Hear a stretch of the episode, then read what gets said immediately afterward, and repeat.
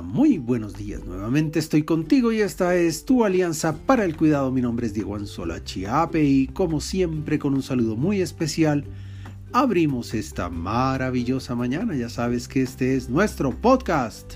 Muy buenos días, cuidadores, tercera temporada para la primera comunidad de cuidadores de habla hispana. La cima del descenso. Con el paso del tiempo, con el transcurrir de los años, los seres humanos nos acercamos e ingresamos sin darnos cuenta en la yarda de la adultez mayor, muy cerca del touchdown, con más experiencia de vida y menos autonomía física y mental. Es inevitable como llegar a la cima del Everest y empezar a pensar en el descenso. Aunque el promedio de vida se extiende, nuestras arterias no necesariamente lo hacen.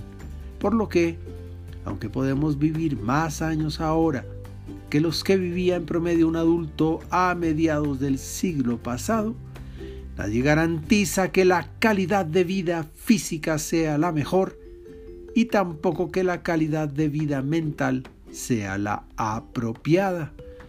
Al final, igualmente, nos deterioramos y aunque la fecha de caducidad se haya extendido probablemente, muy pocos se preparan lo suficiente para gastar bien el saldo de existencia que queda, sea poco o sea suficiente. Cuidado, hay adultos mayores muy jóvenes y jóvenes completos que se comportan como adultos mayores viejos. Y no sé dónde está el secreto. No sé si sea simplemente actitud, como lo repetimos tantas veces, o simplemente sea que la boleta de la esperanza no se usó o se gastó sin darnos cuenta. Para tener en cuenta Dice la fórmula de la sabiduría que el promedio de vida se acorta o se alarga cuando la esperanza brilla o se apaga. A pesar del deterioro, a pesar de la pérdida de autonomía, de la funcionalidad perfecta, levantarse con esperanza cada mañana y acostarse viviendo alegre cada día, hacen de la adultez de los grandes el mejor momento de la vida. Un cuidador que se cuida asume con paciencia y vitaminas cada día.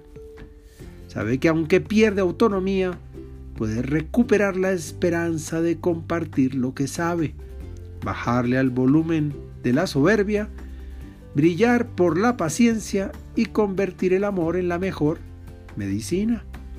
Por eso, no te adultes sin esperanza. Todavía tienes mucho para enseñar, aprender y disfrutar la calma. Por ahora, te envío un gran abrazo digital y que Dios te bendiga esta semana.